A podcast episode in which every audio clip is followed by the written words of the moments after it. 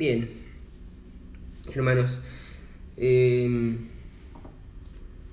hoy vamos a estar viendo el último de, de, los temas de, de, esta serie sobre las responsabilidades que tenemos al vivir como miembros de una iglesia local, de una asamblea local, eh, de un cuerpo local, que está unida por la cruz de Cristo y cuyo propósito es edificarse mutuamente para reflejar cada vez mejor su gloria, ¿sí? para mostrar a nuestra comunidad, nuestro barrio, nuestra ciudad, eh, el Evangelio de Jesucristo, ¿sí? para hacer visible el Evangelio que predicamos con los labios. ¿no? Eh, lo que vamos a ver eh, hoy es a la vez tanto uno de los propósitos como una de las consecuencias también de asumir estas responsabilidades como miembros de la iglesia que estuvimos mencionando todos estos días hasta ahora. Eh, y esto es el testimonio congregacional, ¿sí? el cual a su vez es el principal medio utilizado por el Señor eh, para la evangelización.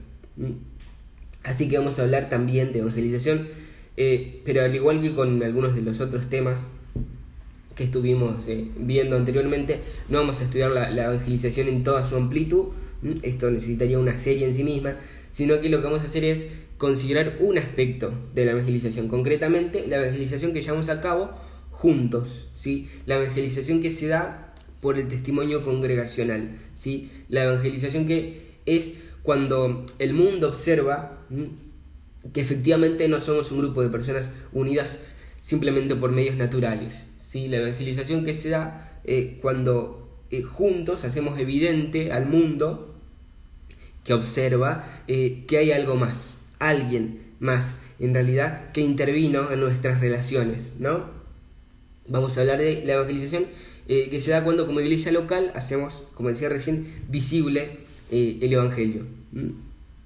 es curioso porque aunque la evangelización sea algo fundamental para la vida de todo cristiano, hay muchísima confusión alrededor, ¿no? Eh, y realmente no muchos tienen un entendimiento bíblico respecto a lo que es la evangelización. Eh, como dije, no vamos a abordar todos los temas ni aclarar todas las confusiones comunes, pero sí vamos a aclarar cómo, según la Biblia, mm, funciona la evangelización, particularmente en el contexto eh, congregacional. ¿sí? Por ejemplo, en este contexto de iglesia local, en general suelen irse a dos extremos. Y algunos piensan que la evangelización es 100% responsabilidad de la iglesia y otros piensan que es 100% responsabilidad eh, individual, personal. Y ambos entendimientos errados eh, traen como consecuencia la alteración de los métodos bíblicos para hacer las cosas. ¿sí? Por ejemplo, pensar que la evangelización es 100% labor de la iglesia en su conjunto y que estaría exclusiva también de esta impulsa que toda la estructura de la reunión de la iglesia gire en torno a los gustos y a los intereses de los no creyentes que puedan llegar, ¿sí? ¿Mm? Eh, cuando la semana pasada vimos que lo que, digamos, todo lo que hagamos, todo lo que hacemos cuando nos reunimos a adorar juntos al Señor, no le determina ninguna otra cosa más que la escritura. ¿Mm? Y aún, supongamos que la estructura no cambia. ¿Mm? Igualmente, pensar en la, en la evangelización de esta manera va a hacer que las motivaciones, los propósitos y el enfoque para hacer eh, todas las cosas que hacemos eh, estén desenfocados. ¿sí? Por ejemplo, eh, desde esta perspectiva nosotros posiblemente no dejemos de cantar, obviamente, pero sí vamos a comenzar a elegir las canciones y los estilos con el gusto y el agrado de los no creyentes que nos puedan visitar en mente, ¿sí? Cuando en Efesios y en Colosenses vemos muy claramente que el canto congregacional se, digamos, debe estar saturado de la sana doctrina para enseñarnos, para aconsejarnos la palabra de Dios y de esta manera edificar al cuerpo, edificar la iglesia. Eh, de la misma manera, desde esta perspectiva equivocada sobre el rol de la iglesia en la evangelización, también puede eh, influir en la predicación, por ejemplo. Eh, eh, la predicación corre el riesgo de convertirse en una constante exposición apologética, ¿no? enfocada en los intereses y las exigencias de la cultura hacia el cristianismo, cuando esos no deben ser los criterios, ¿sí? y tampoco el propósito de la predicación en la reunión de, adoración congregacional. ¿sí? La predicación en ese contexto eh, también, como ya vimos antes, se trata de la exposición de la palabra de Dios frente al pueblo de Dios. ¿sí? Y ese es eh, el enfoque principal en, el contexto de la reunión. Y lo mismo, por ejemplo, también con las, con las oraciones corporativas. ¿sí? Eh, podrían limitarse solo hacia lo que los oídos de, los no cristianos que pudieran llegar les, pudiera agradar. ¿sí? Y van a perder también su propósito de unirnos entre nosotros, de alinearnos con la voluntad de Dios y de exaltar y glorificar a Dios cuando esas oraciones, en armonía con su palabra, sean contestadas. Eh, y que eso pase, que toda la estructura se ajuste a la comodidad de los no creyentes, eh, para de esa manera intentar evangelizar, no sería sano. Eh, no es el modelo que, el Señor nos indica en la Biblia para la reunión. ¿sí? Lo vimos específicamente la, la semana pasada, pero en realidad lo venimos viendo desde que empezamos con este tema. ¿sí? Vimos en reiteradas ocasiones que el propósito de la reunión de adoración congregacional es la edificación de la iglesia, como dice Efesios, Efesios 4, 11 y 12, que dice, y él dio a algunos el ser apóstoles, a otros profetas, a otros evangelistas, a otros pastores y maestros, a fin de capacitar a los santos para la obra del ministerio, para la edificación del cuerpo de Cristo. El propósito de la adoración congregacional es el alimento y la capacitación para la edificación del cuerpo. No es específica y exclusivamente para la, para la evangelización. Eh, por eso no debemos ajustar la reunión, eh, digamos, eh, a los gustos de, los que nos puedan visitar, sino que debemos ajustarla a los parámetros bíblicos. Quizá parezca algo como malo, como irresponsable, casi una herejía decir, bueno, no, la reunión no tiene que girar en torno a los no cristianos, no tiene que modificarse ni ajustarse para que les quede cómodo, eh, eh, ese no es el propósito de la reunión y ese tipo de cosas. Pero la verdad es que, eh, digamos, si se ajusta a los gustos de la, si la reunión se ajusta a los gustos de la sociedad, desobedeciendo así la estructura y las motivaciones establecidas por la Biblia, termina siendo contraproducente. Y en cambio, si la reunión de la iglesia, digamos, se ajusta al modelo bíblico, nosotros vamos a ser edificados, vamos a crecer y por lo tanto, eh, incluso la evangelización personal va, a resultar fortalecida. ¿sí? además, bueno, como el, el, tema principal de que ya vamos a ver, Dios utiliza la reunión realizada bajo los parámetros escriturales eh, de una forma mucho más maravillosa para concretar la evangelización y añadir a creyentes a su iglesia, ¿sí? sus creyentes, sus ovejas a su iglesia. Por otro lado, eh, están los que van al otro extremo y piensan que la evangelización es un tema puramente personal, puramente individual, y que de ninguna manera involucra eh, a la iglesia local de la cual se es miembro. ¿sí? Y eso eh, también suele contraer consecuencias, ¿no? Al hacer esta desconexión entre la evangelización y la iglesia local, eh, los que tienen esta concepción, digamos, eh, para poder evangelizar, la manera en que ellos entienden, suelen buscar capacitación y ese tipo de cosas en ministerios paraeclesiásticos, es decir, ministerios que están fuera de la iglesia y se suelen comprometer con esos ministerios. Y termina siendo una situación un poco extraña la que se termina sirviendo en un área como si eh, eh, o poniéndole el, digamos, ofreciendo el servicio en un área, eh, como si fuera una iglesia, cuando en realidad no lo es. Y se termina así descuidando la propia iglesia local, que dicho así, iglesia local tal vez, tal vez suene un poco distante para algunos, pero el sinónimo de iglesia local es nuestros hermanos en Cristo, específicamente los hermanos en Cristo a los que fuimos llamados a amar y a cuidar y, y todo lo que venimos viendo, ¿no? Entonces, en primer lugar, digamos, nuestra prioridad debe ser la iglesia local, nuestra iglesia, ¿sí? Donde están los hermanos a quienes, eh, al hacernos miembros, nos comprometimos a cuidar, amar, consolar, animar, a crecer en el Señor y rendirnos cuentas mutuamente para que nuestro carácter sea, sea moldeado. Entonces, ¿qué quiero decir con todo esto? Digamos, al hablar de evangelización no hace falta modificar las cosas a la manera en que nosotros pensamos que van a funcionar, ¿sí? Simplemente hay que ajustar eh, ajustarse en todos los métodos bíblicos, ¿sí? Y confiar en la suficiencia de la palabra de Dios, ¿sí? Y en la fidelidad que el Señor tiene a su propia palabra también. Palabra en la cual vemos claramente esta verdad, ¿sí? que la iglesia local, funcionando bajo los parámetros establecidos en las escrituras, es la principal herramienta del Señor para la, evangelización. ¿sí? Vamos a verlo en algunos pasajes.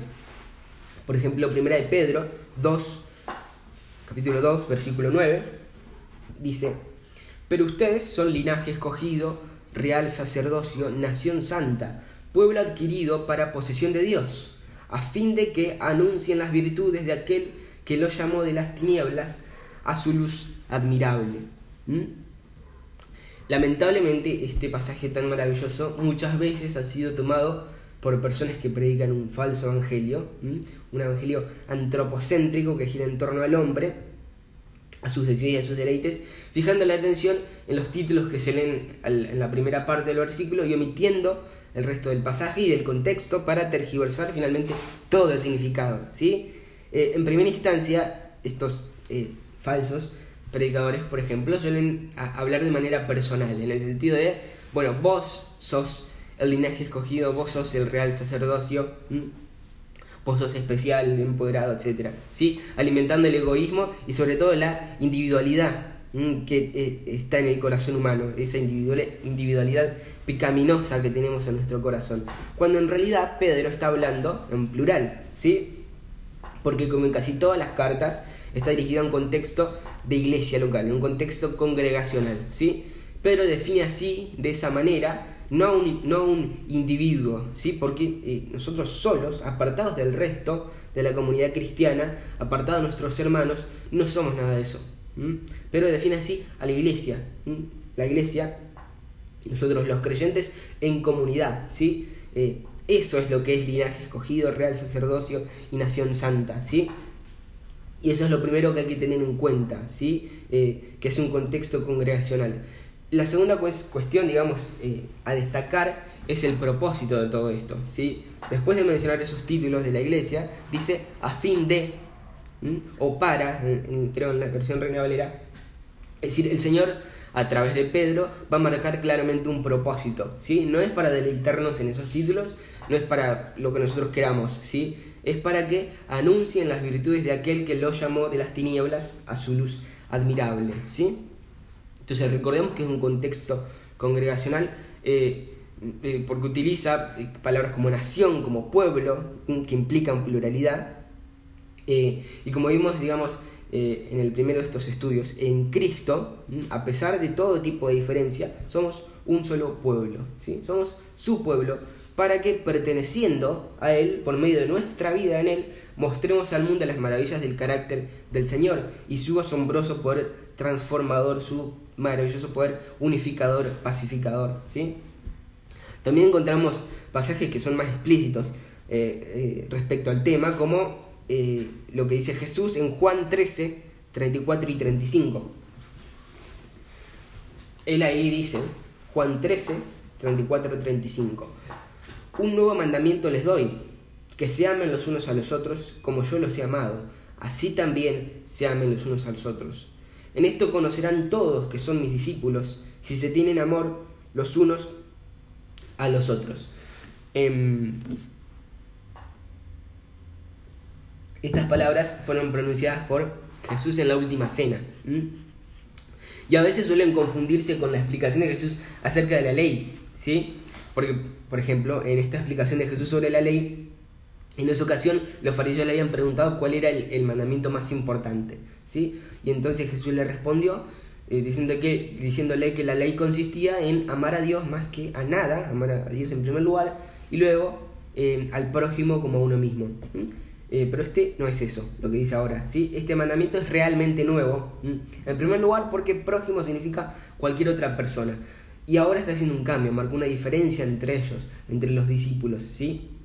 Que por extensión ahora aplica a todos nosotros, eh, con nuestros hermanos en Cristo. Eh, a ellos les dijo, ámense unos a otros, no como a sí mismos, ya, sino como yo los he amado. Y eso es eh, fantástico, ¿no? digamos, por eso es que ese amor que el Señor exige de nosotros para con nuestros hermanos es tan particular, ¿sí? Por eso es que cuando está presente en nosotros, y se evidencia en los momentos en los que estamos reunidos como iglesia, en absoluto pasa desapercibido para los no creyentes, sino que destaca, se nota, se ve, ¿sí? Eh, tal vez eh, en ese momento, como sucedió con casi todo el tiempo, los discípulos no entendieron la magnitud de las palabras ni la profundidad de las cosas que le estaba diciendo Jesús, eh, de las cosas de las cuales estaba hablando Jesús. Pero tiempo más adelante lo vieron, pudieron ver eso que el Señor les estaba hablando ahora. Y lo vivieron como iglesia. Miren cómo Hechos 2 describe la, la iglesia que estaba en Jerusalén. Hechos 2, 44 al 47 dice así. Todos los que habían creído estaban juntos y tenían todas las cosas en común. Vendían todas sus propiedades y sus bienes y los compartían con todos según la necesidad de cada uno Día tras día continuaban unánimes en el templo y partiendo el pan en los hogares. Comían juntos con alegría y sencillez de corazón, alabando a Dios y hallando favor con todo el pueblo. Y el Señor añadía cada día al número de ellos los que iban siendo salvos. ¿Mm? Estos primeros cristianos compartían una vida que se convirtió en una muestra de amor. ¿Mm? Y Dios usó ese testimonio para atraer a las personas hacia Él. ¿Mm? Nosotros hoy también como cristianos, como ellos, estamos llamados a vivir juntos de tal manera que el mundo pueda ver el poder del Evangelio. Así, los cristianos, no solo como individuos, sino como el pueblo de Dios unido en las iglesias, eh, son la imagen más clara que el mundo puede tener para ver quién y cómo es el Señor. ¿sí? Eh, uno de los eruditos más eh, vibrantes de, la iglesia primitiva se llamó Tertuliano un norteafricano que vivió cerca del primer o segundo siglo.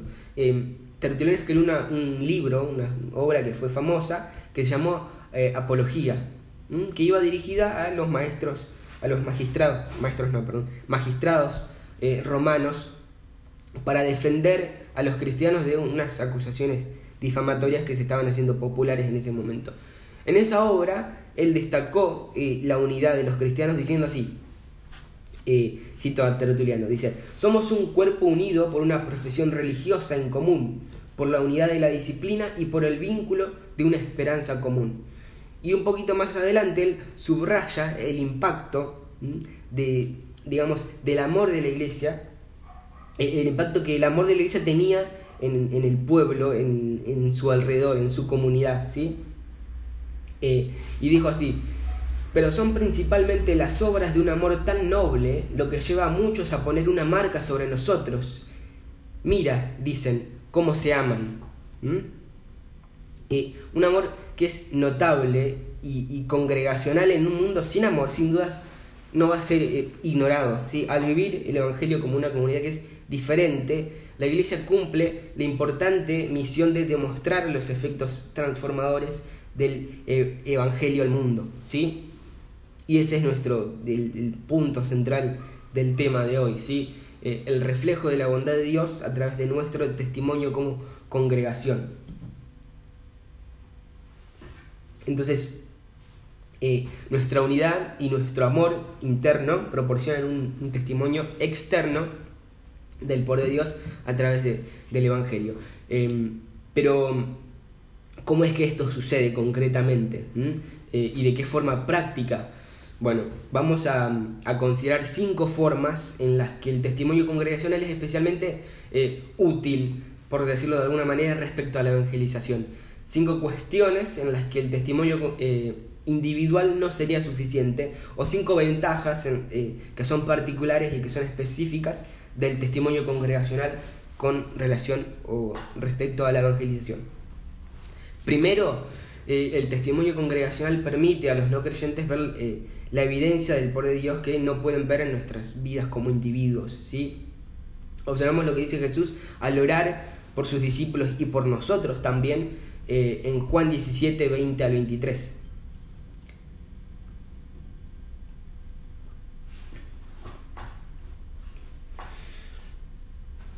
Él allí dice, pero no ruego solo por estos, sino también por los que han de creer en mí por la palabra de ellos. Es decir, nosotros, ¿no? Em, para que todos sean uno, como tú, oh Padre, estás en mí y yo en ti, que también ellos estén en nosotros, para que el mundo crea que tú me enviaste. La gloria que me diste les he dado, para que sean uno, así como nosotros somos uno, yo en ellos y tú en mí, para que sean perfeccionados en unidad, para que el mundo sepa que tú me enviaste y que los amaste tal como me has amado a mí. Lo que dice el texto, en pocas palabras, es que nuestra unidad en el Evangelio testifica de Cristo y de su amor por su pueblo. ¿sí? El Señor está pidiendo al Padre por nuestra unidad. Dice, pero no ruego solo por esto, sino también por los que han de creer en mí por la palabra de ellos, para que todos sean uno. Como tú, oh Padre, estás en mí y yo en ti, que también ellos estén en nosotros. Y pide por nuestra unidad, porque esto va a glorificar al Señor, ¿sí? Porque nuestra unidad eh, la unidad que tenemos como iglesia es lo que va a testificar, lo que va a demostrar, evidenciar, manifestar que Dios nos amó tanto como nos amó, tanto como para enviar a su Hijo, ¿sí? como sustituto a nuestro castigo y para derribar así las paredes de separación que teníamos antes. ¿sí? Dice, para que el mundo crea que tú me enviaste. ¿sí? Ese es el propósito de, por el que Jesús oraba por, por, nuestra unidad.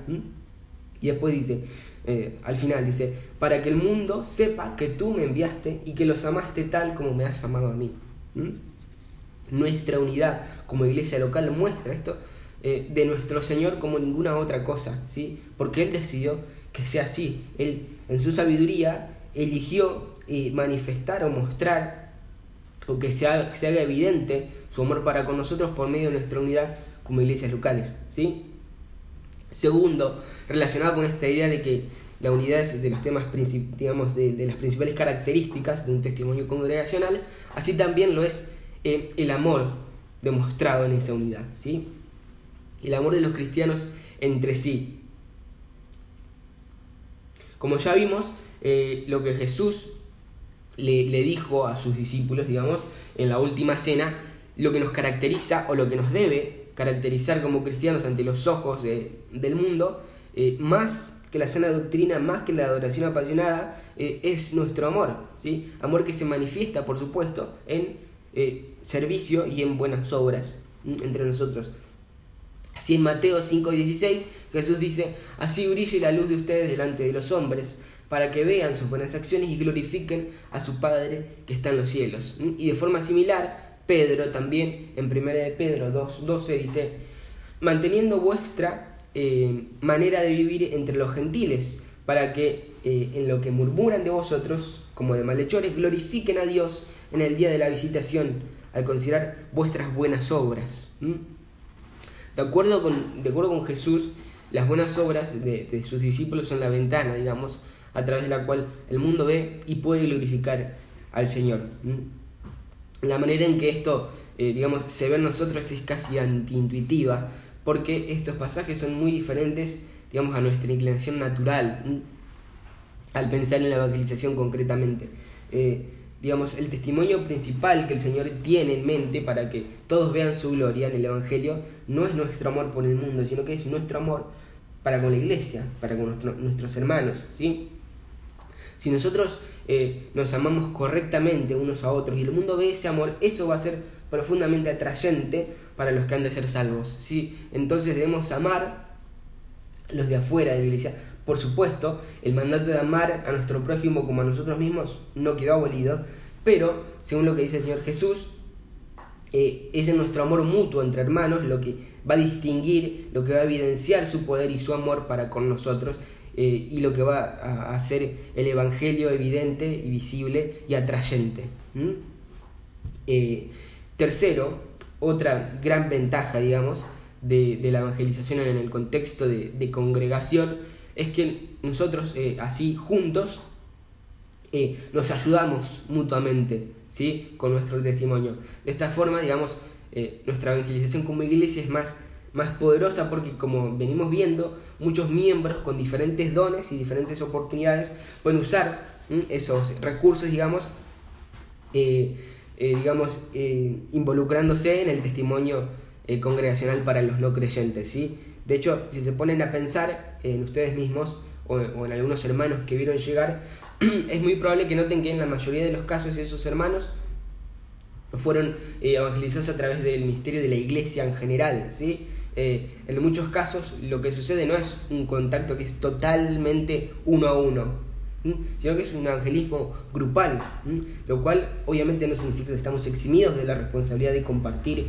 el Evangelio de forma personal, de ninguna manera. De hecho, eh, incluso en cuanto a la evangelización como iglesia, puede que alguno de nosotros nos toque ser el contacto inicial con alguien y por eso no debemos, nunca debemos dejar de acercarnos eh, a las personas en nuestros círculos cotidianos, ¿no? De forma personal. Eh, pero después, digamos, em, imagínense que lo, invitamos a una reunión, a partir de ahí, como decía recién, los demás pueden ofrecer sus dones eh, y ayudarnos mutuamente a dar testimonio como iglesia a, una persona, ¿no?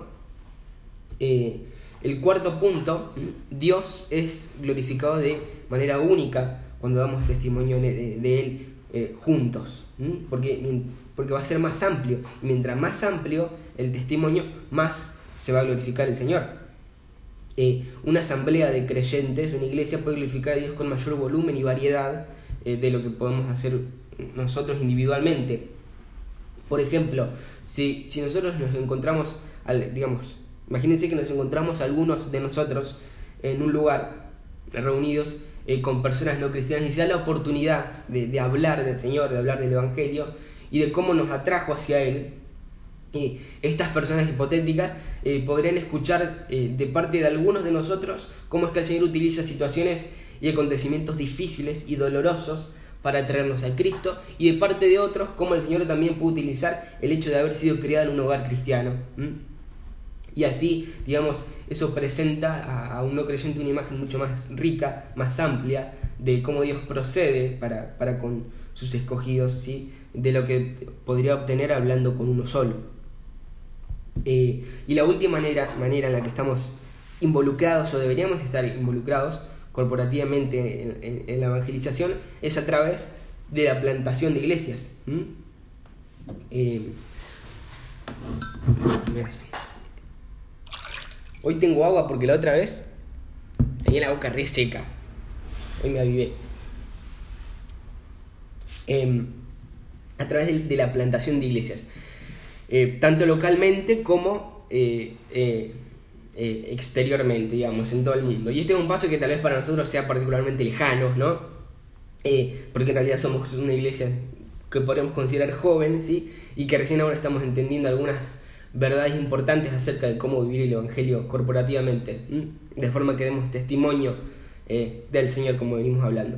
Pero una vez que maduremos juntos y entendamos mejor cómo la Biblia dice que tenemos que vivir como iglesia, y después de que el Señor eh, nos provea de hermanos capacitados en el manejo de la palabra, es parte de nuestra comisión, nuestra gran comisión, que como iglesia enviemos a esos hermanos debidamente capacitados en el manejo de, las escrituras y reconocidos en su carácter intachable para plantar una iglesia en un lugar que tenga la necesidad. Cuando eh, se piensan en misiones, por lo general vienen a la mente, eh, no sé, África o Medio Oriente o China o lugares por el estilo pero sin ir más lejos, muchos pueblos cercanos a nosotros, eh, en muchos pueblos cercanos no hay iglesias y no hay nadie que se haya comprometido a enseñar la Biblia y el Evangelio de Jesucristo en ese lugar. Ciertamente es algo que aún está distante en nosotros particularmente, pero si por la gracia del Señor eh, seguimos creciendo es algo que en algún momento debe suceder. ¿sí? Las iglesias tienen que plantar iglesias. ¿sí? Eh, ese es el modelo que nada tiene que ver con la forma en que por lo general vemos cómo eh, eh, nacen nuevas iglesias, que eh, alguien se pelea con un grupo de la congregación o con los líderes y se lleva algunos aliados y abre una iglesia en el garage. No tiene nada que ver con el modelo bíblico. así que para que el nombre de Dios sea engrandecido, de, digamos, en una comunidad más amplia, la iglesia tiene que capacitar y enviar pastores junto con algunos hermanos dispuestos a trabajar en esa obra para la plantación de una iglesia. Y esto involucra a todo, toda la congregación, a toda la iglesia. Cuando una iglesia comienza el proceso de plantación, eh, digamos, todos los, miembros ponen a disposición de lo que hayan sido provistos por el Señor, ¿sí? Puede ser su sabiduría, su experiencia, su apoyo financiero, sus oraciones, su trabajo, el esfuerzo de parte de los que se quedan y que se dieron al servicio de los hermanos que envían y por supuesto también el esfuerzo y el trabajo de los que van. Así que eh, la plantación de, iglesias también es una manera eh, en la que eh, se da la evangelización en un contexto corporativo, congregacional. Entonces hasta acá podemos ver que por medio de Cristo nosotros podemos gozar de una unión y un amor que es sobrenaturalmente amplio y sobrenaturalmente profundo. También vimos que esto refleja, esto hace visible el Evangelio, que esto representa un testimonio al mundo del poder del Evangelio, lo cual es asombrosamente atractivo. Eh, y también vimos cinco formas en las que, digamos, el poder del testimonio congregacional que el Señor nos, permitió tener es único en cuanto a la evangelización. Y ahora vamos a considerar cómo podemos ser mejores administradores de esta unidad y de este amor que el Señor puso e hizo prosperar a nosotros en su gracia, ¿sí? Eh, para que, digamos, con Él podamos alcanzar a otros con el Evangelio. Eh, primero,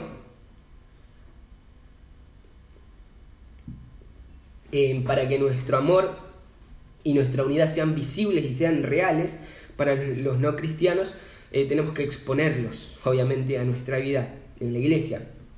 Y la forma más natural para comenzar eh, eh, es nuestra reunión de los domingos, ¿sí? Así que lo ideal sería invitar, es una obviedad, pero bueno, es, es una de las cosas más eh, útiles invitar a los hermanos a las reuniones de, que tenemos los domingos, ¿sí? Eh, y en relación a eso, podríamos reflexionar también sobre eh, qué es lo que pasa en nuestras relaciones, en nuestras em, reuniones de los domingos, ¿sí? Podríamos preguntarnos qué es lo que vería esa persona hipotética a la que invitamos, ¿sí? Podemos preguntarnos si va a poder ver este amor del que estamos hablando, este amor evidente eh, del que estamos hablando, podemos preguntarnos eh, si va a poder ver que nos cuidamos los unos a los otros, eh, que nos preocupamos los unos por los otros, si va a poder ver que los miembros se apresuran para poder acercarse a, él, para poder saludarlo, para poder hablar, preguntarle cómo está, si vería que después de la, de reunión es incluido, si es invitado, no sé, a tomar mates o lo que sea, en donde pueda conocer al cuerpo de una manera más transversal, digamos.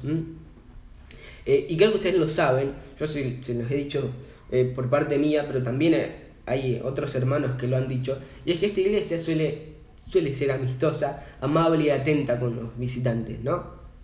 Y eso es maravilloso, la verdad es, que me alegra muchísimo y agradezco al Señor por eso, pero siempre se puede mejorar, ¿no? Y aunque por lo general esa atención y esa amabilidad hacia los que llegan es evidente, desafortunadamente no, no pasa siempre. Así que eh, aferrémonos al Señor para seguir creciendo en este sentido. Eh, y digamos, como suelo decir, también seamos intencionales eh, en eso. por ejemplo, algunas sugerencias prácticas para, cuando alguien nuevo viene. Primero y básico, tenemos que dar la bienvenida, ¿sí? tenemos que acercarnos y hablar con, con, las personas que nos visiten después de la reunión. también podemos invitarlos, digamos, sería bueno que a pesar de lo difícil que pueda resultar eh, para algunos mostrar hospitalidad a los miembros y a los no cristianos que vengan por igual, eh, sería bueno que lo hagamos, ¿sí? Incluso sería bueno también eh, mezclar a nuestros amigos o conocidos no cristianos con nuestros hermanos que son miembros de la iglesia para exponerlos directamente a nuestro testimonio congregacional. También es sabio ser estratégicos, ¿sí? en este instante precisamente no pero por lo general tenemos a disposición en, el templo la reunión como esta de los miércoles eh, de, estudio y de oración. Em, están las reuniones eh, de mujeres, están las reuniones de jóvenes, eh, además de la, de, la, de la reunión de los domingos y por lo general normalmente también hay escuela dominical, ¿sí? Digamos, según el caso, tal vez algunas de las reuniones en específico son más pertinentes para que una persona eh, para una persona, digamos, para invitarla por primera vez. ¿sí? De hecho, muchos de nosotros comenzamos en una de esas, de esas reuniones, o en la de jóvenes, o en la de los miércoles, o la de mujeres como primer acercamiento y después terminamos involucrándonos con todo el cuerpo, ¿no? Eh, digamos, aparte de eso, eh, otro punto que quería tocar es que eh, también van a haber ocasiones en las que nos vamos a encontrar con, nos vamos a encontrar con casos en los que no se nos da la posibilidad de que nuestros conocidos o amigos no cristianos asistan a algunas de las reuniones de la iglesia o a nuestra casa cuando, cuando estén nuestros hermanos. Para que sean expuestos directamente al testimonio congregacional. ¿sí? Eh, ya sea porque no dan los tiempos o ya sea simplemente porque no quiere. Y entonces, en ese caso, ¿qué podemos hacer? Eh, bueno, las personas naturalmente hablan de las cosas que les interesan. Eh, y como cristianos eso significa, digamos, que mucho de lo que deberíamos querer hablar tendría que ver con Jesús y con la iglesia, ¿sí? Así que en esos casos en los que no podemos exponer a nuestros conocidos o amigos no cristianos al testimonio congregacional, eh, para que vea, como dijo Tertuliano, cómo se aman, podremos buscar maneras en, digamos, para hablar de nuestros hermanos, ¿sí? Podemos hablar de los ministerios en los que estamos involucrados, o tal vez eh, en algunas de las reuniones tocamos algún tema eh, que sabemos que puede ser pertinente para la persona, podemos contarle eso, pero sobre todo no hablemos superficialmente, ¿sí? Muchas veces nos vemos en la situación en la que alguien que no es tan conocido para nosotros nos pregunta, por ejemplo, qué vamos a hacer el fin de semana o qué hicimos el fin de semana y esta es una excelente oportunidad eh, y no deberíamos desperdiciarla diciendo solamente fui a la iglesia y punto. Eh, sino que ante cada oportunidad eh, que tengamos para hablar sobre la iglesia, hablemos de cómo es, ¿sí? hablemos de por qué nos preocupamos tanto por esas personas, que son ustedes, eh, hablemos de, cómo nuestros hermanos nos demuestran a nosotros que nos aman. Si no hay posibilidad de que lo puedan ver con sus propios ojos, intentemos explicarles cómo es la unidad y cómo es el amor que el Señor puso en nosotros para que nos edifiquemos los unos a los otros. Eh, así que bueno, ya para ir terminando, vamos un momento a Efesios 3.10.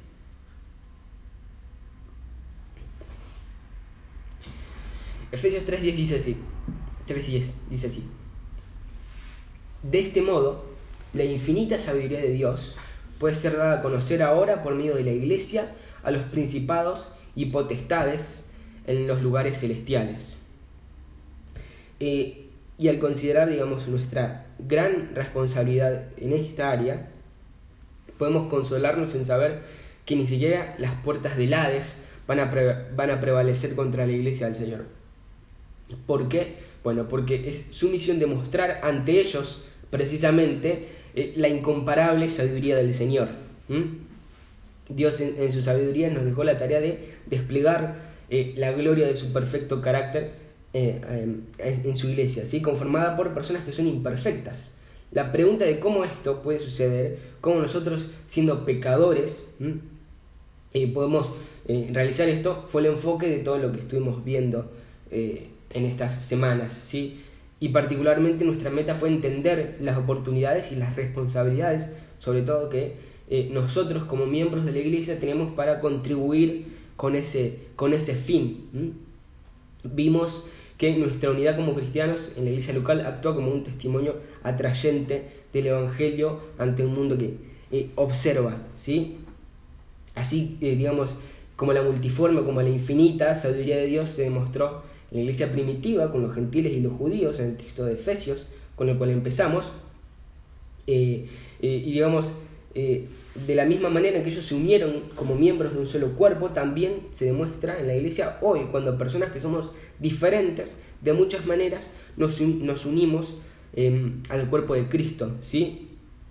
Y lo que hace, digamos, un despliegue de la gloria de Dios es que nuestra unidad no solo sea una unidad de, en todo, sino que sea una unidad en el Evangelio, que no tiene que ver con cosas naturales, sino que es una unidad eh, tan poderosa que solamente pudo haber venido de parte del Señor. ¿sí? Y esta unidad es nuestra responsabilidad, digamos, cuidar de esta unidad es nuestra responsabilidad como miembros de la iglesia. ¿sí? Es la iglesia unida la que ha sido dotada del Espíritu, es la iglesia unida la que ha sido llamada eh, ser completamente humilde y gentil, manteniendo la unidad, eh, eh, el espíritu en el vínculo de la paz, ¿sí? como dice también el texto de, Efesios. de la manera en que nosotros podemos ejercer, digamos, eh, nuestra responsabilidad para preservar la unidad dentro de la iglesia, es de lo que nosotros estuvimos hablando durante estas 10 semanas, ¿sí? Entonces, para terminar, quisiera resaltar dos puntos, para resumir todo lo que estuvimos viendo desde, no sé, creo que ya van dos meses y pico, ¿no? Y para resumir todo, digamos, a lo que apuntaba todo esto. Primero, eh, recordemos siempre que, digamos, preservamos la unidad, preservando el mensaje del Evangelio que la crea, ¿sí? Eh, sea ahora que estamos en esta iglesia o si por designio del Señor en algún momento tenemos que estar en otra, siempre tenemos que asegurarnos eh, de que la enseñanza y la predicación sean fieles a la Escritura, ¿sí? Acordémonos del Nuevo Testamento, que cuando se infiltraba un error en la iglesia, eh, los apóstoles no responsabilizaban al pastor, sino que responsabilizaban a la iglesia. ¿sí? Recordemos también, eh, 2 Timoteo 4.3, que dice, pero vendrá tiempo cuando no soportarán la sana doctrina, sino que, teniendo comezón de oídos, conforme a sus propios deseos, acumularán para sí maestros. Huyamos de ser los que amontonan maestros para sí mismos, ¿sí? según eh, lo que deseemos escuchar y tomémonos en serio la responsabilidad de preservar la enseñanza de la sana doctrina, ¿sí? la cual proviene de la infalible, inerrante y suficiente palabra de Dios. ¿sí? Eh, digamos, si de todas las cosas que estuvimos viendo tenía que dejar un solo punto, una sola cosa para que guardemos y para que nos acordemos, sería este, ¿sí? que nos aseguremos de la fidelidad a la escritura. Eh, pero el segundo punto que elegiría después de procurar la, fidelidad a la palabra, la segunda cosa que me gustaría que recordemos eh, de todas estas semanas es el eh, amarse unos a otros, el amémonos unos a otros, ¿sí? Eh, nuestra unidad es, digamos, se fomenta cuando nosotros nos amamos genuinamente unos a otros, así como Dios nos amó por medio de Cristo, nosotros tenemos que amar a los demás, así como el texto de Juan que leímos, ¿sí? Y podemos saber un poco cómo tiene que verse ese amor, cómo es ese amor, viendo lo que dice 1 Corintios 13, 4 al 7. Ahí dice, el amor es paciente, es bondadoso, el amor no tiene envidia, el amor no es jactancioso, no es arrogante, no se porta indecorosamente, no busca lo suyo, no se irrita, no toma en cuenta el mal recibido. El amor no se regocija de la injusticia, sino que se alegra con la verdad. Todo lo sufre, todo lo cree, todo lo espera, todo lo soporta. Así tiene que verse eh, el amor. Y por lo tanto, hermanos, amemos de esa manera. Amemos a quienes son distintos a nosotros, eh, amemos a través de nuestro servicio, de nuestras oraciones, de nuestro estímulo, de nuestras reprensiones. También eh, amemos siendo pacientes, siendo tolerantes, siendo humildes. Amemos discipulando, enseñando a otros. Amemos también estando presentes en la vida de, la congregación. Amemos usando nuestros dones espirituales para edificar a la iglesia. Amemos siendo amables, siendo compasivos, siendo atentos y generosos con los demás, con nuestros hermanos. y esta clase de amor es el testimonio del Evangelio del cual la Biblia habla. ¿sí? Eh, esta clase de amor promueve, que promueve la unidad, eh, fortalece al cuerpo y lo que es más importante que todo, exhibe, eh, muestra la gloria del Señor. ¿sí? Si alguien nos ve y, no se va, digamos, alguien nos visita, en la, alguien no creyente nos visita en la reunión y no se va con un concepto más alto, más elevado de, cómo es el Señor, entonces es porque fallamos, ¿no? Eh, la historia de la humanidad comenzó en un huerto, con la comunión de un esposo y una esposa. Y va a culminar, como observamos en el libro de Apocalipsis, ¿sí? Eh, como una ciudad, una sociedad de luz eterna en la que Dios mismo está personalmente presente. ¿sí? Eh, actualmente la iglesia local eh, es una imagen radiante y en ascenso a esa realidad venidera y, que esperamos. ¿sí? ese es nuestro llamado, digamos, en el trabajo fundamental de cruzar los límites eh, de la sociedad para amarnos unos a otros como iglesia, ¿sí? Y gloria a Dios eh, porque ese es nuestro futuro, ese es lo que esperamos, esa es la, perfe la perfección eh, a la que estamos esperando que el Señor nos, nos, nos reciba. Eh, y para terminar con todo esto vamos a ver Efesios 4 del 1 al 3.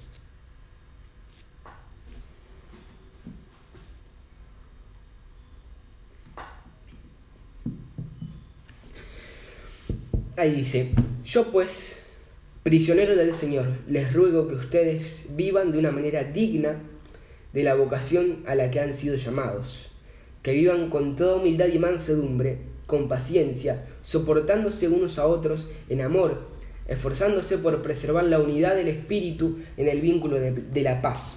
Hay un solo cuerpo y un solo espíritu, así como también ustedes fueron llamados a una misma esperanza en su vocación, un solo Señor, una sola fe, un solo bautismo, un solo Dios y Padre de todos, que está sobre todos, por todos y en todos.